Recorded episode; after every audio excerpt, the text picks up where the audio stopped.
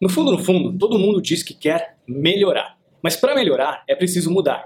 Nem todo mundo diz que quer mudar. Não existe melhoria sem mudança. Se você não muda, você continua sempre igual, não fica melhor. Kurt Lewin descobriu que quando você não consegue mudar as pessoas, você pode mudar o ambiente e automaticamente você vai então conseguir mudar também as pessoas. Vamos ver como isso funciona nesse episódio.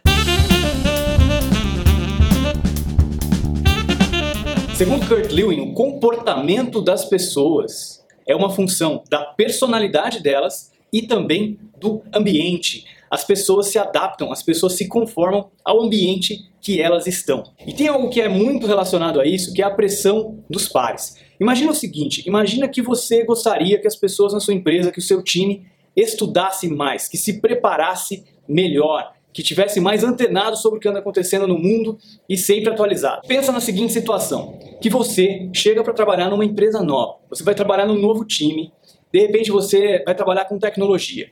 Então você chega num time que tá todo mundo super ligado, tá todo mundo super antenado. Você começa a conversar com o pessoal, ouvir as conversas das rodinhas ali e ver que eles estão falando sobre tecnologias muito inovadoras que você nem sequer ouviu falar ainda. E você nem consegue contribuir muito com as conversas porque você está desatualizado. Naquele mesmo dia, quando você chegar em casa, terminar o seu expediente de trabalho, provavelmente o que você vai fazer? Você vai se atualizar, você vai começar a buscar tudo aquilo que foi falado, você vai começar a estudar também.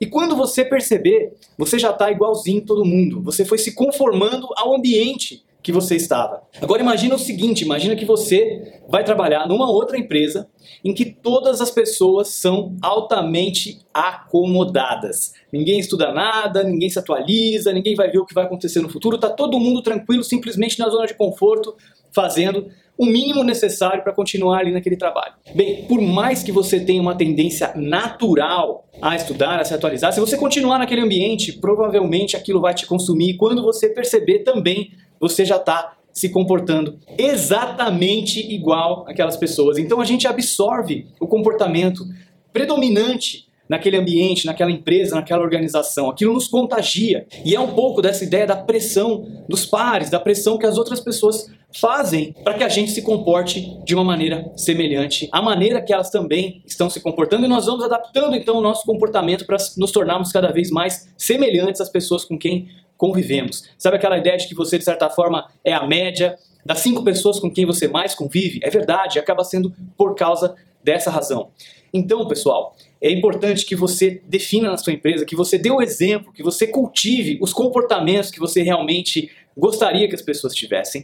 E o comportamento predominante das pessoas vai pegar como um vírus nas pessoas novas que forem chegando na sua organização. Então, o comportamento é uma função da personalidade, mas também do ambiente. E muitas vezes você não tem controle, é claro, sobre a personalidade das pessoas, mas você tem controle sim sobre o ambiente. Você tem controle sobre as políticas da sua organização, você tem controle sobre inclusive o ambiente físico.